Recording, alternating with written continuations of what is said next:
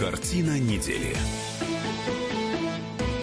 Здравствуйте, друзья. Действительно, картина недели в студии Иван Панкин и политолог Надана Фредериксон. Надана, мое почтение. Добрый день, добрый день. Конечно, начинаем с футбола. Да, мы вчера проиграли. Ну, как проиграли? Можно сказать, уступили, э, потому что проиграли как-то громко связано. Достойно выбыли, я бы так сказала. Достойно, очень, Очень достойно, достойно. сражались. И я сразу хочу сказать, чтобы, друзья, друзья, не нужно сейчас уста- устраивать травлю Федора Смолова, как я сейчас вижу это в сети, потому что... Уже началось, да? Уже началось и активно. Я не считаю, что это правильно, друзья. Все неправильно. играли хорошо. А, Смолов э, действительно ударил не очень удачно, но винить его за это, я думаю, не стоит. Потому что э, вот Рафаэль Бенитес, испанский тренер, очень хорошо сказал, есть у него фраза. Прежде чем осуждать кого-либо из игроков, возьми его обувь и пройди его путь. Попробуй его слезы, почувствуй его боли. Наткнись на каждый камень, который он споткнулся, справься с критикой, с недовольством болельщиков. И только после этого говори, что ты знаешь, как играть в футбол. И я Золотые думаю, что вот слова. эти слова, они полностью описывают всю ситуацию. Э, Это был очень, очень крутой матч. Я говорю это как кандидат мастеров спорта по футболу. Э, Поэтому можно меня назвать экспертом в, этом, в этой области. А Я вот- считаю, что это была классная игра. Расскажи, как ты считаешь, а почему он мазанул все-таки? А, Вот ты понимаешь вот такой у меня футбол. есть э, такая теория. Я, конечно же, не знаю, но есть у меня такая теория. Почему он, он не, не мазанул? Он Ну, ударил вообще-то... он- ну, как это нет? Смолов попал во вратаря. Это э, в- кто же нас ударил-то мимо? Я уже, я уже запутался. Ну хорошо, попал в вратаря. Фернандес, Фернандес, Да, Фернандес, э, да, Фернандес у нас ударил мимо, э, за, за что тоже его не стоит критиковать, потому что вели- величайшие футболисты не справлялись с пенальти в свое время и били выше, много выше ворот по самолетам и Роберто Баджи, и Рауль. Что касается Смолова, я тебе постараюсь сейчас объяснить. Давай. А, как мне кажется. Итак, а, вот перед самым началом чемпионата Смолов считался одним из лучших игроков в нашей сборной. Вот прям он, он считал, что Смолов, Смолов, э, остальные так не очень, за редкими исключениями, но Смолов главная звезда. Так и было, в общем-то. Но когда начался чемпионат, все пошло немножечко не так. И Дзюба вдруг выстрелил, который до этого был, ну, таким, знаешь, раздолбаем. Он всегда был нормальным нападающим, но скандалы его преследовали. Постоянно он попадал в какие-то нелепые абсолютно ситуации. И то, и все, в общем-то, из клуба в клуб, хотя вроде как он прикреплен к «Зениту». Но, в общем-то, нигде он не мог себя найти в целом и в общем. Хотя он хороший нападающий. Во-первых, он огромный такой, большой и классно играет и бьет. Ну, в принципе, ну вот как-то не складывалось. А тут он вдруг заиграл. У него получилось. И вообще, ты знаешь, видимо, в сборной просто сменилась атмосфера немножко. И Смолов почувствовал себя немножко лишним. Он выбыл из состава, он уже был запасным, абсолютно запасным, э, что называется, в довесок. Ну и как-то вот, и он себя просто не нашел в новой команде. Ну, я так думаю. Это вот одна из теорий. Когда да. он бил, он бил, кстати, он хотел обмануть вратаря. Просто он немножко по мячу промазал, на самом деле. Ну, все мы люди, мы не роботы, в конце концов. Да, Поэтому, конечно, здесь роботы. травля, ну, кажется, абсолютно неуместно. И вообще, вот мне кажется, что этот э, чемпионат показал, что мы готовы, мы, это россияне, к некой перепрошивке ухода от штампов. Ну, сколько раз мы слышали, а, эти кривоногие, да они играть не умеют. Ну, сколько раз, постоянно. По-моему, этот чемпионат показал, что все, нет никаких, извините, кривоногих. Есть очень хорошая, талантливая команда. Людям свойственно ошибаться. Но то, что наши ребята показали, по-моему, для всех нас такой вдохновляющий момент. Нам всем нужно превознемогать себя и уходить от штампов. А вот что случилось уже после матча, когда Хорватия праздновала победу. Защитник сборной Хорватии Домогой Вида, один из тех, кто забил гол, он второй, кажется, мяч забил. Да, он забил второй Да, мяч. да. А, так вот, после матча этот защитник в- записал короткий видеоролик вместе с бывшим игроком национальной команды и киевского «Динамо» Огненом Вукоевичем. Давайте его послушаем. Слава Украине! Это победа за Динамо и за Украину. Давай, давай! Хорватия вперед! Вот такие дела. Вот это уже совсем другой поворот. Смотрите-ка, оказывается, они во славу Украине победили. Они за собственную мало. страну да, бились. Вот такие дела. Это на секундочку. Потом, конечно же, э, Вида сказал, что это была шутка. Просто он когда-то играл в киевском «Динамо» э, и посвятил эту победу хорошему клубу. Ну да, киевская «Динамо» прекрасная команда. Э, Это победа только для Хорватии, говорит Вида, только для нашего народа. Я люблю россиян, и украинцев, и бразильцев, всех людей люблю, сказал после этого Вида. И я почему-то ему не верю. А я вот почему-то верю. Ну давай, почему? Вот мне кажется, что действительно человек был окрылен вот этой победой, тем более действительная победа, в том числе его прямая заслуга, он забил действительно второй гол. Ну да, вот на этой волне какого-то куража, ну вот он это пробросил. Знаешь, как бывает вот на кухне, когда близкие люди сидят без камер, да, много чего пробрасывают, и в шутку, и не в шутку. Вот мне кажется, он поймал именно эту волну, и действительно никакого политического вот подтекста, ну, честно, не закладывал. Другое дело, что мы, как воспринимающая аудитория, э, тема Украины для нас, она такая острая, и мы несколько ангажированы. И поэтому даже такие в его системе координат невинные пробросы, в его системе координат, нами воспринимаются, ну, довольно болезненно и остро. Я вообще не понимаю, о чем ты сейчас говоришь. Ну, еще раз, вот человек просто на кураже нет, пробросил нет, эту фразу. Я, я, я тебя услышал, ничего. но мне кажется, ты просто вот тупо защищаешь. Извини, вот нет, тупо. я, я просто понимаю объясню. кураж. Вообще очень много политиканства на этом чемпионате мира. А ты, э, хорошо, а ты э, слышала о скандале э, после матча Сербия-Швейцария? Да, слышала. Так, расскажи-ка. Вот на, на, э, ранее на этом чемпионате мира ФИФА не стала дисквалифицировать швейцарских игроков за политические жесты в матче Сербии. Э, Гранит Джака и Джордан Шакири были оштрафованы только лишь на 10 тысяч швейцарских франков, а Штефан Лихштвайнер на 5 тысяч. Понимаешь, а они, э, у одного на бутсе был, значит, флаг Косово, ну и потом они еще сделали несколько не очень удобных телодвижений. Понимаешь, ну вот в ну, целом... да, вполне характерных. Да. Нет, то, вот тот момент, это, безусловно, была такая вот ну, с явным подтекстом, тут глупо отрицать. Но в данной истории, ну почему мы правда не допускаем, что человек ну, на каком-то вот этом вот кураже, ну вот ляпнул? ляпнул, может быть, даже в, эту, в эту секунду не подумал. Ну да, и швейцарские игроки, этнические албанцы из Косово, Джак и Шкири, после забитых голов ну, ворота Сербии, скрещивая на груди руки с растопыренными пальцами, изображая герб Косово, да. двуглавого орла, они, конечно, тоже ничего Подожди, такого не имели в виду. Ты действительно сравниваешь эти истории? Но это абсолютно разные вещи. Там действительно был четкий сигнал. Это глупо отрицать. И э, на Бутсе, что называется, символикой вот орла он показывал. Понимаешь, это по-другому трактовать нельзя. Но здесь почему мы сразу реагируем, что он специально это сказал, что он хотел полить воду на мельницу Киева? Ну зачем вот это вот? Ну просто вот на кураже ляпнул. У него действительно хорошие отношения с киевским «Динамо», он это и признал. Почему мы не допускаем, что в его системе координат это все было неким, ну, таким вот невинным э, куражом в его истории? Я тебе отвечаю, и переходим к другой Давай. действительно важной теме. Он просто не подумал.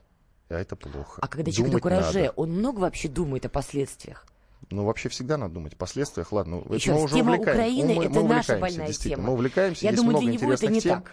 Есть много интересных тем. А, во-первых, э, друзья, Рано-рано утром, сегодня в 9 часов утра, мы дозвонились до Владимира Вольфовича Жириновского, лидера партии ЛДПР. Зачем, спросите вы, так рано звоните уважаемому человеку? Между прочим, в этот самый момент он уже буквально садился в самолет. Ну, серьезно. Это правда, да. Он летит он летит на инаугурацию Эрдогана. Эрдоган на прошлой неделе, на прошлой же неделе, да, на прошлой, угу. на прошлой неделе победил на выборах в Турции. Что, да. конечно, очень удивительно, стал с иронией сказал я. И, стал снова, и снова стал президентом. Кстати, выборы досрочные, просто напоминаю вам. Они должны были состояться в 2019 году, состоялись внезапно на год раньше. А, Владимир Жириновский туда летит э, с Дмитрием Медведевым, ну как, они не вместе, просто они там будут вместе. А, Владимир Жириновский критиковал Эрдогана, но тут вдруг летит на его инаугурацию. Это нам показалось показалось очень любопытным, и именно поэтому мы буквально э, буквально застали его на трапе самолета, чтобы взять вот это коротенькое интервью, да. небольшое, там оно не продолжалось и двух минут, но вот часть, часть э, этого интервью я сейчас предлагаю вам послушать.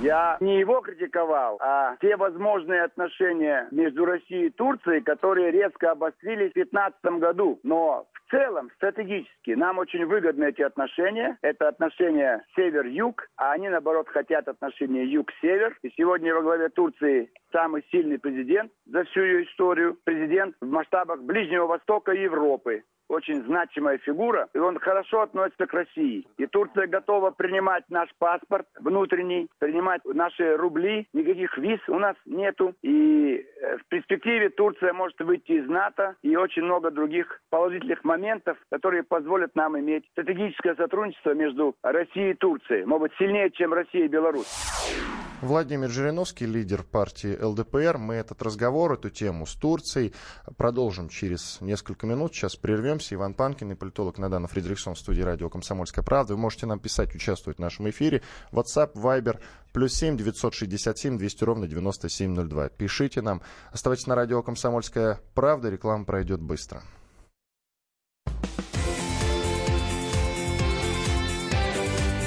Картина недели.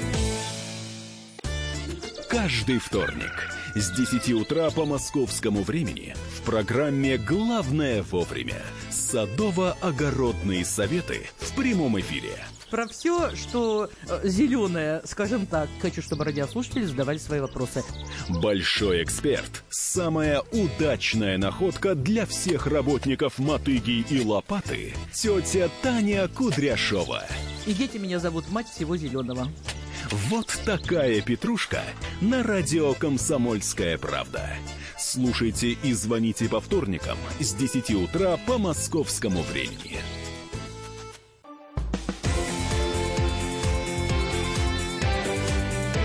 Картина недели. Продолжаем в студии по-прежнему Иван Панкин и политолог Надана Фридрихсон. Я напомню, о чем мы говорили. Обсуждали инаугурацию Эрдогана. Она пройдет вот буквально совсем скоро. Завтра, послезавтра, угу. да, насколько я да, понимаю? На днях. Ну, да, на днях. А, туда отправились Дмитрий Медведев и, что самое любопытное, лидер партии ЛДПР Владимир Жириновский. А, часть его комментария мы уже дали в прошлой части нашей программы. программы. Он говорил о том, что он не критиковал Эрдогана. А мы с Наданой вспомнили, что было время, когда критиковал. Так вот, Было, он, было, конечно. он нам ответил, что я не его критиковал, а возможные отношения России и Турции, которые резко обострились в 2015 году, но вообще нам очень выгодны. После сбитого отношения. нашего самолета, я просто напомню, Да, что ну, события конечно. были. Ты с ним не согласна. Я правильно тебя понимаю? Я не согласна с Владимиром Вольфовичем в той части, что вот он говорит, что Эрдоган один из самых сильных президентов и на Ближнем Востоке, и что у нас с ним могут сложиться самые радужные отношения. Вот в этой части я не очень согласна, объясню почему. Во-первых, по поводу внутреннего, внутреннего потенциала господина Эрдогана, тут все неоднозначно. Господин Эрдоган, я напомню, как, как президент набрал всего там 52,5%. Это не такой значительный результат, учитывая, что вся информационная пропагандистская машина в Турции работала на победу господина Эрдогана. Кроме того, вот этот неудавшийся переворот играл ему в копилку, потому что режим ЧП не был отменен. При таких ресурсах 52,5% это очень и очень мало. Кроме того, его партия «Справедливость и развитие», она потеряла большинство в парламенте, и что меня больше всего настораживает, вот партия Эрдогана «Справедливость и развитие» сейчас вступила, в, скажем так, в союзнические отношения с партией националистического движения.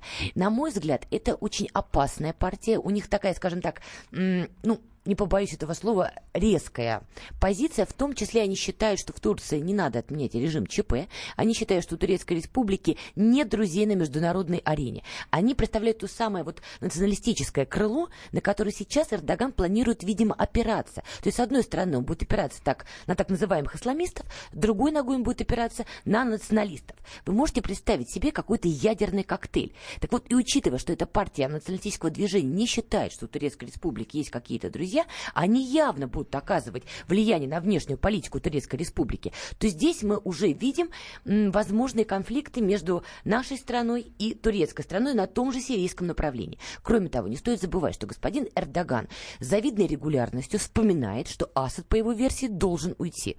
Он периодически об этом вспоминает и периодически об этом говорит. Не стоит обольщаться, Анкара не разделяет нашу позицию, что Асад все-таки легитимно избранный президент, что вот эти вот попытки его убрать нелегитимным путем может привести к хаосу, все-таки у Эрдогана несколько иное мнение. И, кроме того, если Эрдоган делает ставку на националистов и исламистов, о чем это говорит? Говорит о том, что действительно его геополитические имперские амбиции, они живы, и он будет их реализовывать. А Эрдоган, конечно же, легитимный президент. Легитимно избранный, конечно. Еще раз, а, да, он легитимно избранный президент, потому что Турецкой Республике, слава богу, нет гражданской войны, нет интервентов, все-таки ситуация находится под контролем. То, что нам не нравятся какие-то действия господина Эрдогана, вот нам с тобой, да, там, гражданам другой страны, это другой вопрос. Согласитесь, и политика Российской Федерации каким-то людям где-то в мире не нравится. Но это ни о чем не говорит еще. После, я только напомню, что после попытки госпереворота, которая была два года назад... Лето или- 2016 года. Два года назад а, так и не было снято, э, не был снят режим ЧП Сейчас собирается И господин вот Эрдоган. только сейчас, собственно, господин Эрдоган собирается этот режим ЧП Да. снять. Э, И вот я новость читаю на РБК. Вот я РБК открыл. Накануне инаугурации Эрдогана в Турции уволили более 18 тысяч госслужащих. Я уже не говорю о том, сколько их было уволено до этого. И А Вообще, сколько какие там чистки, и какие Конечно. там чистки прокатились. И этот президент легитимно избранный. Ну, серьезно? А, давай так. Во-первых, это внутреннее дело Турецкой Республики. Это раз. Во-вторых, любая система имеет право себя защищать. Господин Эрдоган и его власть, они за меня людей на улице не отстреливали, да, просто вот из пушек. Мы этого не знаем. Мы это знаем. Все-таки, если бы они отстреливали людей, я думаю, век интернета, ну так или иначе, это бы просочилось. Кто-то бы заснял, кто-то бы выложил. Храбрых людей везде очень-очень много, в том числе в Турецкой Республике. Были выдвинуты обвинения. Людей конкретно обвиняли в том, что они так или иначе были причастны к попытке госпереворота. Ни ты, ни я не знаем всех деталей внутренней кухни. Возможно, обвинения были ложные, возможно. Но кто-то скажет, что там а, в России тоже против кого-то могут, допустим, заводить какие-то неправильные дела. Понимаешь, это уже очень условно. Нам с тобой, находясь в другой стране, с нашей колокольни может выглядеть так с колокольни господина Эрдогана по-другому. Да, он набрал не такой большой процент, все-таки 52,5, на мой взгляд, это немного, но тем не менее это чуть больше половины. Значит, чуть больше половины населения Турецкой Республики считают, что его действия оправданы. Вопрос в другом, что долго крутить вот эту репрессивную машину, стоя, ну вот у нас была попытка госпереворота, вот долго это работать не может. Уже не может работать, в принципе. Поэтому он сейчас говорит, что надо режим ЧП отменять. Вопрос в том, что он будет дальше делать, чтобы держать ситуацию под контролем.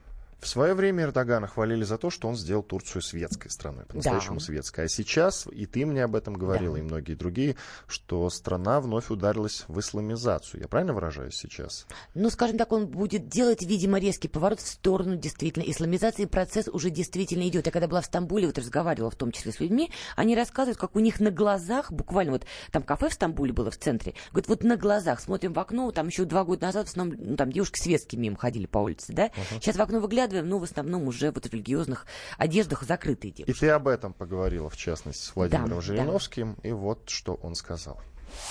Исламисты ему нужны, потому что весь Ближний Восток связан с исламом. Это центр исламского мира. Это необходимо ему, чтобы, в принципе, возглавить исламский мир. Ибо арабы ссорятся друг с другом. Иран не всех устраивает, а суннитская Турция имеет шанс возглавить суннитский мир. А националисты тоже это выгодно, поскольку это связано с э, укреплением национального турецкого государства. Это противовес той модели, которая существует в Европе. Для нас не угроза, только плюс. Ни одной угрозы здесь нету. Владимир Жириновский, лидер партии ЛДПР. Нет угрозы? Вот тоже здесь э, посмею не согласиться при всем моем уважении. Хотя, возможно, Владимир Вольфович больше прав, чем я. Но вот понимаете, Давай чем все дело? напомним, что э, реально главный специалист по Турции Владимир Жириновский. Да, причем его многие прогнозы, очень многие сбывались, и Владимир Вольфович действительно блестящий тюрколог, этого просто ну, не отнять. Тем не менее, вот позволю себе, скажем так, одно замечание. Мы прекрасно понимаем, что геополитические амбиции господина Эрдогана, особенно сейчас после победы, они будут разрастаться, потому что, чтобы исправить даже ситуацию внутри, нужен амбициозный внешний проект, чтобы мобилизовать население, потому что, повторюсь, долго вертеться вокруг неудавшегося переворота просто невозможно. Так вот, часть а, внешнеполитического проекта Эрдогана напрямую касается так называемой тюркской дуги, то есть те страны, где проживают тюркские народы. Это и Казахстан, это Туркменистан и, извините, в некотором смысле Татарстан, потому что тоже вот есть, скажем так, сходство народное. Я здесь хотела бы отметить, во-первых, Турция очень давно а, дает огромные инвестиции Татарстану. Вот в 2017 году был э, подведены какие-то подсчеты 2 миллиарда долларов. Это первый момент. Второй момент. А, не стоит забывать, что если Турция будет двигаться вот по пути исламизации, а судя по всему будет, а для многих мусульман, живущих в России, это тоже не секрет, они этого не скрывают, религия, законы Корана для многих выше, чем Конституция Российской Федерации. То есть для мусульман, конечно же, комфортнее жить в той стране, где ислам – это главная религия. И не очень комфортно жить в светском государстве. Я не говорю про то, что тут же начнется сепаратизм. Конечно же, нет. Но то, что мусульманам комфортнее жить там, где вот ислам все-таки, ну вот, государственная религия, ну, я думаю, это просто глупо отрицать. Это второй момент. Третий момент. Давайте не забывать еще одну историю. В свое время Катар, до того, как ему была объявлена блокада, а Катар тоже планировал, чтобы Аль-Джазира, известный его медийный ресурс, чтобы он вещал на тюркский мир, в том числе на Татарстан, в частности, да, и даже на Северный Кавказ, кстати говоря. Сейчас мы знаем, что у Анкары и Духи тоже довольно удачные такие крепкие отношения. А вот теперь давайте сложим. У Эрдогана амбициозный проект э, геополитический, который напрямую касается тюркского мира, при этом сохранились близкие отношения с Катаром, а у Катара был проект, чтобы Аль-Джазира вещал на тюркский мир. В том числе это касается части территории Российской Федерации. Угроза ли это для нас? Конечно, пока господин Эрдоган сохраняет с ним партнерские отношения, здесь Владимир Вольфович абсолютно прав, ну, глупо браться за голову, бегать и кричать, что все пропало. Но давайте себе представим, что внешнеполитические амбиции Эрдогана, ну, будут противоречить нашим интересам. Например, он опять вспомнил, что Асад должен уйти. Допустим, станет деструктивен в каких-то вопросах. И давайте представим себе, что наши отношения вдруг в какой-то момент испортятся. Согласитесь, у Анкары при этом, при всем в руках, остается очень мощный механизм, в том числе попытки влиять на ситуацию внутри нашей страны. И вот это обстоятельство просто не может нас не беспокоить. Это не значит, что, опять же, шеф все пропало. Но что определенный дискомфорт и беспокойство это будет вызывать, но мне кажется, тут глупо это отрицать. Что касается Катара, вот ты упомянула, э, наш э, Наш журналист, обозреватель «Комсомольской правды» Александр Гамов э, поговорил с Дмитрием Песковым, пресс-секретарем президента России. Тоже вот, терпилок хороший, кстати. Да, кстати, да, действительно. Э, так вот, о возможной встрече с эмиром Катара, Владимиром Путиным и эмиром Катара, Катара и с Нетаньяху. И вот mm-hmm. что сказал э, Песков. Мы действительно не исключаем возможности проведения таких встреч. Они в целом готовятся и состоятся. Если в связи с планируемым посещением матчей чемпионата мира по футболу гости приедут сюда. Нетаньяху, да, такая встреча за запланировано. А, что касается эмира Катара, тоже готовится встреча, но если он будет находиться в Москве, то тогда встреча действительно состоится. Но я думаю, что действительно состоится. Как думаешь, у нас, правда, 30 секунд остается? Я думаю, встреча состоится, и она просто обязана состояться, потому что усугубляет ситуацию на Ближнем Востоке, связано это с Ираном, и, надеюсь, мы попозже об этом поговорим. И так или иначе с Катаром нам нужны переговоры, в том числе по иранской повестке. А давай после перерыва продолжим. Иван Панкин, Надан Фредериксон в студии. Сейчас э, полезная реклама и хорошие новости. После этого продолжим. Картина недели. Товарищ адвокат! Адвокат! Спокойно, спокойно. Народного адвоката Леонида Альшанского хватит на всех. Юридические консультации в прямом эфире. Слушайте и звоните по субботам с 16 часов по московскому времени.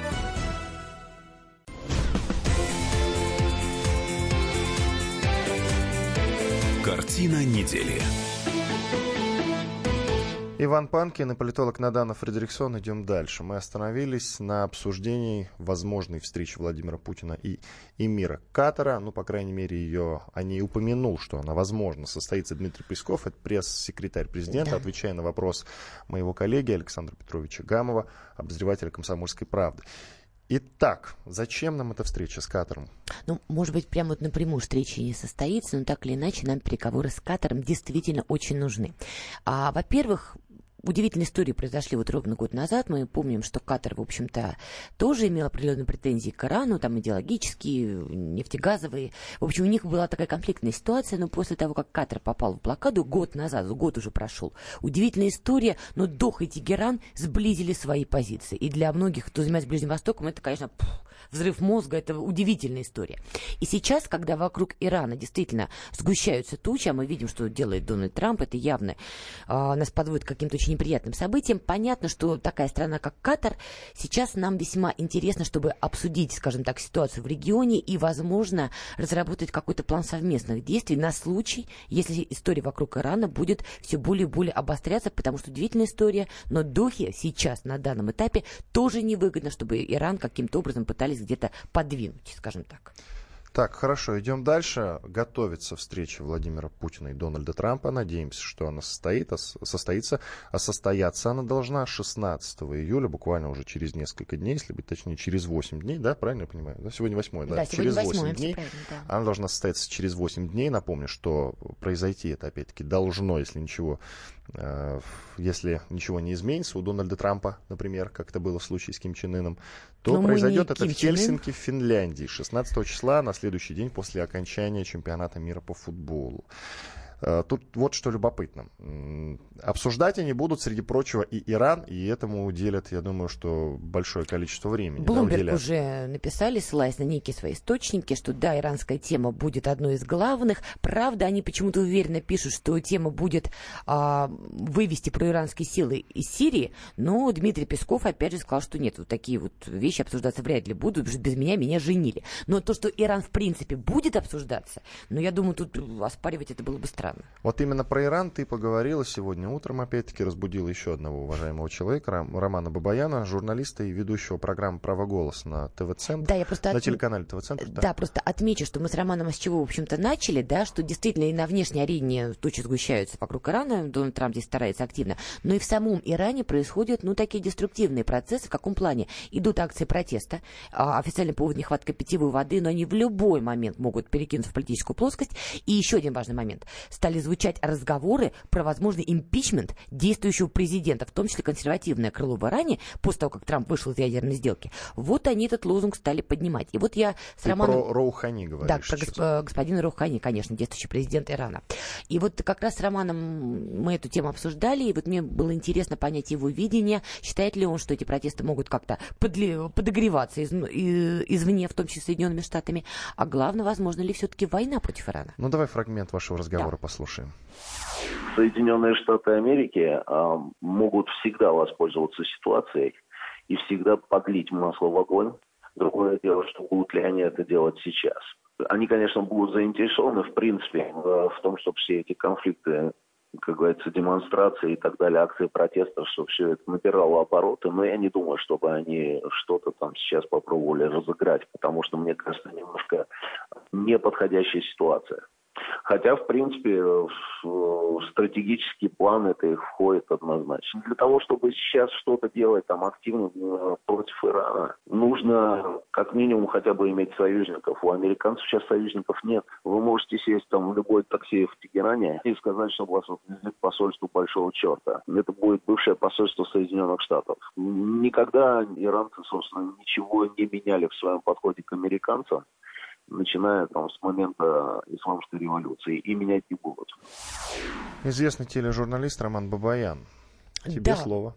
Но вот э, он не считает, что сейчас американцы смогут как-то повлиять на ситуацию внутри Ирана, но все-таки Роман, как он уже озвучил, по- тоже согласен, что в стратегическом плане в интерес Соединенных Штатов Америки это входит. На мой взгляд, вот у Трампа сейчас, скажем так, есть два варианта развития событий. Он не просто так стал раскачивать лодку с этим Ираном. Явно он останавливается, не собирается. Но невозможно вывести Соединенные Штаты из ядерной сделки, запустить целую цепь событий, а потом сказать, ой, вы знаете, все, вот иранская тема меня больше не интересует, я ухожу заниматься своими делами. Это просто невозможно сделать. Потому что уже сейчас мы видим, что Иран тоже стал показывать, скажем так, что может дать сдачи, в том числе это касается нефтяного вопроса. И у Трампа сейчас, вот в рамках того, что уже произошло, есть два варианта развития событий. Либо спровоцировать Тегеран, чтобы он начал какую-то авантюру на Ближнем Востоке, военную авантюру, да, либо попытаться раскачать Иран изнутри. Я согласна с Романом в той части, что американцам, конечно, раскачать изнутри было бы, наверное, проще всего, потому что, ну, собаку съели уже на этом деле. Мы прекрасно помним Ливию, да, «We came, we saw, he died», кричала Хиллари Клинтон, да. Мы ведь помним, что американцы приложили большую руку к сирийской гражданской войне, поэтому она затянулась на столько лет, в общем-то, да. Конечно, для них это было бы проще. Но Иран пока еще действительно держит, что называется, внутреннюю оборону. Вот Роман правильно сказал, что спросить в Тегеране вот, к посольству американцев, они скажут, место большого черта. Да? Это антиамериканская идеология еще сильна. Но все-таки раскачка потихонечку идет, и консерваторы в этом смысле, конечно, подливают масло в огонь. Может быть, они не дают себе отчет, что американцы могут этим воспользоваться в данный момент, но подраскачивают. Поэтому, скорее всего, американцы попытаются вот на данном этапе скорее Иран куда-то втянуть, спровоцировать его на какие-то резкие шаги, чтобы потом на весь мир заявить, а мы говорили, что это такая вот радикальная страна, смотрите, что они творят. И вот военный сценарий теоретически, на мой взгляд, он возможен. Тем более это не значит, что американцы вот сами будут своих солдат отправить, и они будут там погибать. Давайте не забывать, что в регионе у Соединенных Штатов есть союзники, Саудовская Аравия, Израиль. И поскольку у них свои претензии к Ирану, в том числе у Израиля, я вполне допускаю, что если американцы им скажут, ребят, вы начните, а мы поддержим, я вполне допускаю, что Израиль и Саудовская Аравия могут, если тем более, если Тегеран спровоцирует на какие-то действия, да, что они могут ввязаться в эту авантюру. Но эту тему я тоже обсудила с Романом, Ираном, и он отметил, на мой взгляд, очень принципиальный момент. Нужно понимать, кто такие иранцы и как они воюют. Вот он был в Ираке, разговаривал на тему того, как воюют иранцы. Давай послушаем. Да, да. давай Зачем послушаем. ты будешь пересказывать, если вот есть э, фрагмент? Пересказывать не буду, просто фрагмент даю твоего разговора с ним. Итак, Роман Бабаян, идет тележурналист, слушаем. Иран это не, ну я хотел сказать не Ирак, но я скажу, что это не Ирак.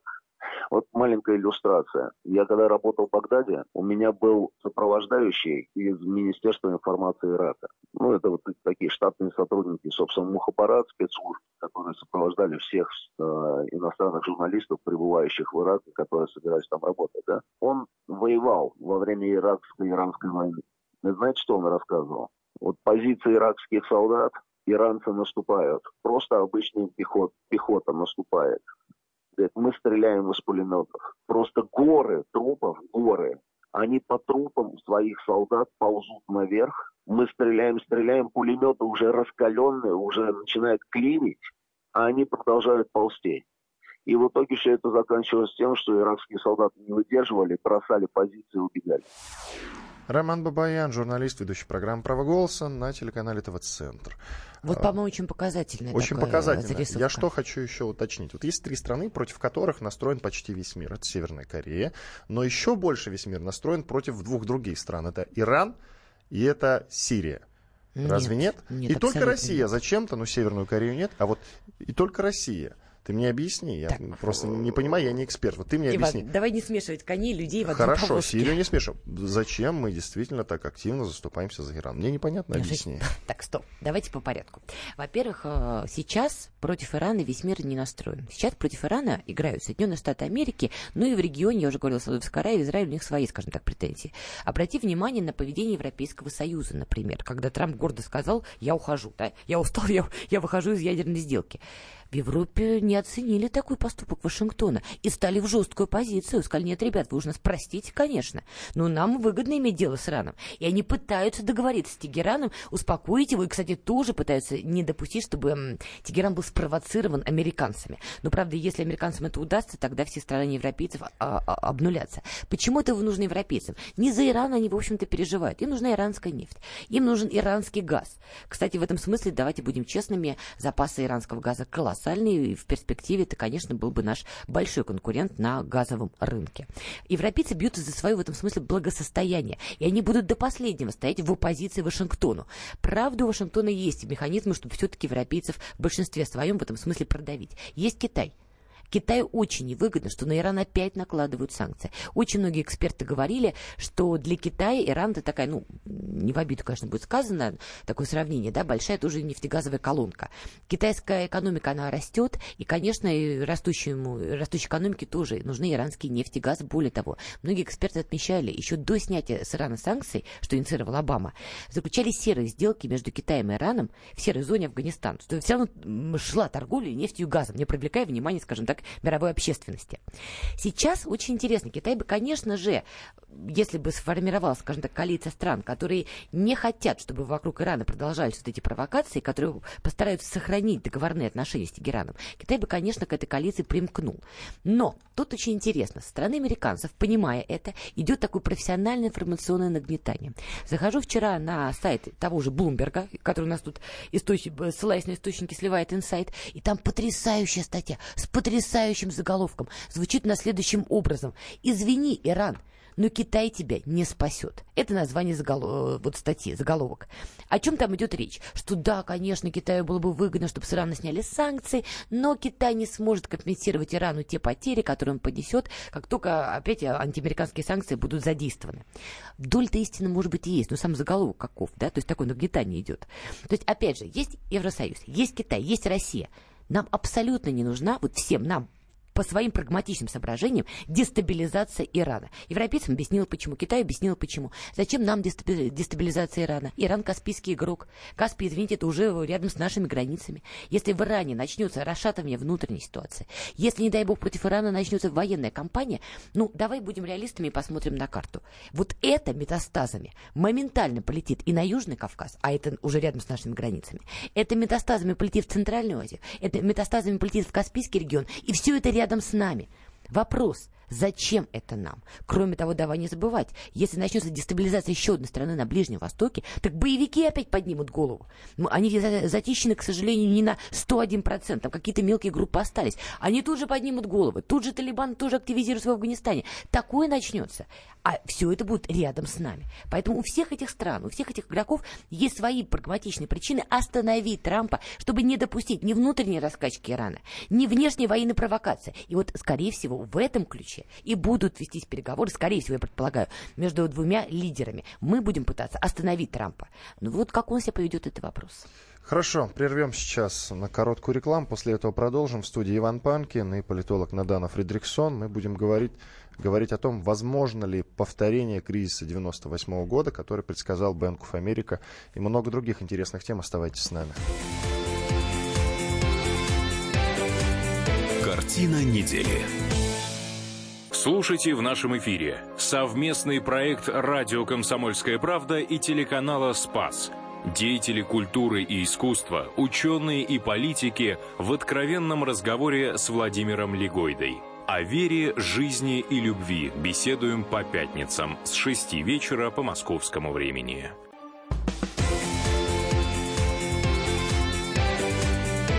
Картина недели. Иван Панкин и политолог Надана Фредериксон по-прежнему в студии радио «Комсомольская правда». И сейчас плотно у нас осталась одна часть э, в сегодняшнем эфире. Итак, вот интересная новость, которая прогремела на этой неделе. Кала- концерн «Калашников» предложил внести изменения в закон об оружии, увеличить разрешенное для владения количество оружия до 10 единиц на человека. Я еще раз повторяю. До 10 единиц на человека. Но пока что, насколько я знаю, есть какие-то там разрешения на одно, и то его сколько добиваться приходится. И я этому рад, на самом деле. Вот у тебя другое мнение, да. у Николая Сванидзе другое мнение, мы сейчас послушаем его. Итак, в законопроекте, который, конечно, пока готовится, а, также говорится об увеличении емкости магазина охотничьего оружия для учебных и тренировочных стрельб, сокращении сроков стажа для приобретения нарезного охотничьего оружия, Создание законодательной базы для ремонта и сервисного обслуживания уже имеющегося оружия. По информации, э, которая сейчас вот есть у журналистов, документ планируется внести в Госдуму либо до конца этой недели, либо э, в начале следующей. Ну, то есть его либо уже внесли, я не, не, не уследил, либо внесут вот, э, собственно, начиная с завтрашнего дня уложится в эту пятидневку. А, отмечается, что сейчас доля концерна на внутреннем рынке гражданского оружия, в частности, в частности э, гладкоствольного, длинноствольного, оценивается в 2%. Ну что ж, это уже нюансы. Нет, а главное, э, вот будет ли у нас, как у американцев, меня интересует. Тут они, в принципе, спокойно могут приобретать оружие. Иногда до нас доносятся результаты того, что они легко могут приобрести и хранить оружие, потому что там то подростки в школу зайдут, расстреляют, то еще что-нибудь. У нас тоже, к сожалению, были такие плачевные Но зна- значительно меньше, чем в США, давай признаем. Хорошо, в, Америке, в Соединенных Штатах значительно больше, но это вообще другая страна. Легализовать и... или не легализовать, легализовать. оружие? Зачем? Конечно, легализовать. Зачем? Послушай, ну легализация оружия это такой, знаешь, показатель того, что общество, гражданское общество, да, что оно стало на ступень выше в понятии собственных свобод. Потому что свобода это же не хаос и не вседозволенность, да, это четкое понимание еще своей ответственности. Вот если такая инициатива появилась, значит есть. Я думаю, такой законопроект пока не примут, вот есть у меня такое сильное ощущение. Но сам факт факт того, что об этом заговорили, на мой взгляд, говорит лишь о том, что наше общество в этом смысле растет, гражданское общество растет. И уж лучше, на мой взгляд, в этом смысле, может быть, не сейчас, но в скором времени, легализовать, чем этого не делать и вот а, расширять теневой оборот. Все равно люди нелегально, так или иначе приобретают оружие, где-то кому-то дают, простите, взятку, да, так или иначе становятся владельцами огнестрельного оружия, только это еще невозможно контролировать. Потому что кто кому дал, простите, на лапку, черт его разберет. А так, по крайней мере, мы будем видеть определенную статистику, это все станет прозрачным. Ну что ж, я лично выступаю против, я наоборот за ужесточение. Ну давайте послушаем мнение известного журналиста и историка Николая давайте. Общество сейчас, конечно, к легализации не готово. И я думаю, что первые последствия легализации могут быть очень драматичными и тревожными, потому что народ еще будет вести себя безответственно. Привычки к ношению огнестрельного оружия нет, и в него будут играться. Но со временем, я думаю, ответственность неизбежно наступит. Будет соответствующим образом э, подточено законодательство под эту новую реальность. И я думаю, что это ведет к позитивным результатам в смысле безопасности э, общественной. Потому что сейчас у всех бандитов у всех, у кого легкая рука, в смысле убить человека или покуситься на жизнь чужую, у них оружие есть. Им, у них проблем нет, потому что они не законопослушны. Им не нужно разрешение, им ничего такое не нужно. Он все равно захочет э, огнестрельное оружие достать на черном рынке не проблема. Страна переполнена любым автоматическим огнестрельным оружием, каким хотите. А вот законопослушные люди, они беззащитны. Поэтому я за легализацию огнестрельного оружия.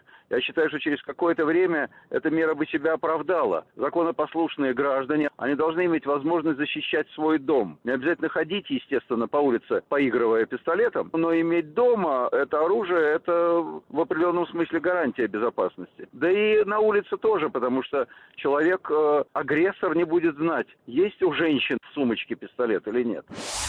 Николай Сванидзе, известный историк и тележурналист, но я думаю, что о безопасности нужно думать э, как-то по-другому. Мне не... кажется, что правоохранительные органы вполне бы и способны обеспечить безопасность. Но... Не всегда, во-первых, и, знаешь, на полицию уповай, а сам не плашай. По-моему, Николай Карлович вот в этом смысле абсолютно прав, потому что люди, которые обходят закон стороной, они почему-то вооружены но вначале а он оговаривается, но вначале он оговаривается, что сейчас общество к легализации не готово. Первые последствия легализации могут быть очень и драматичными. Менее добавляет... Через горы трупов будем пробираться. Да какие горы трупов? Ну вот горы трупов Николай Карлович точно не говорил. Ну вот не надо только нагнетать, хорошо, пожалуйста. Хорошо, ладно. Э, Это некая новая реальность. Мы я к ней над... идем. Я надеюсь, что все-таки наоборот э, будут, э, будут изменения в законе об оружии, но в плане ужесточения. Ну ты бы конечно. приобрел оружие? Нет, конечно, ни ну, за ладно. что. Потому что если у тебя есть пистолет, ты обязательно выстрелишь. Потому что если ты достал пистолет, Чехова, да. если ты достал пистолет, а ты не доставай выстрелить. пистолет, а, если не а, готов а зачем им тогда? воспользоваться. Вот. Не мне тебе это рассказывать И, вообще-то. и правда, действительно, не мне.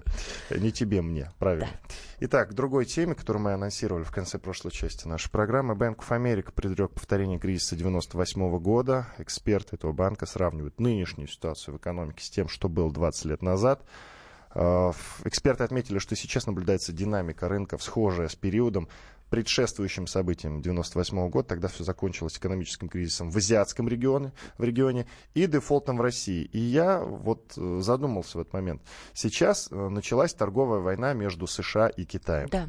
Uh, причем реально крупнейшая мировая торговая война, она официально началась. США ввели обещанные пошлины на китайские товары общей суммой на 34 миллиарда долларов.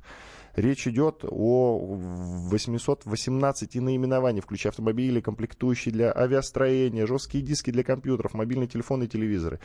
А, Причем Трамп, Трамп принял это решение. Ну, Трамп, Трамп отмечал, что, принять. да, что эти тарифы необходимы для предотвращения э, дальнейшей несправедливой передачи американских технологий и интеллектуальной собственности Китая. Я почему-то вот эти два события, э, кризис, который предсказал Bank of America. И вот, эти, вот эту торговую войну я почему-то объединил, потому что, ну, Азия, Китай это Азия, а в 98 году все началось с Азии. Ну, я почему-то задумался на... Тьма, значит, идущая когда, с азиатского как, как региона. бы это все не повторилось, может быть, действительно. И мы дозвонились э, до доктора экономических наук, проректора финансового университета при правительстве России. Алексей Зубец, вот что он нам сказал.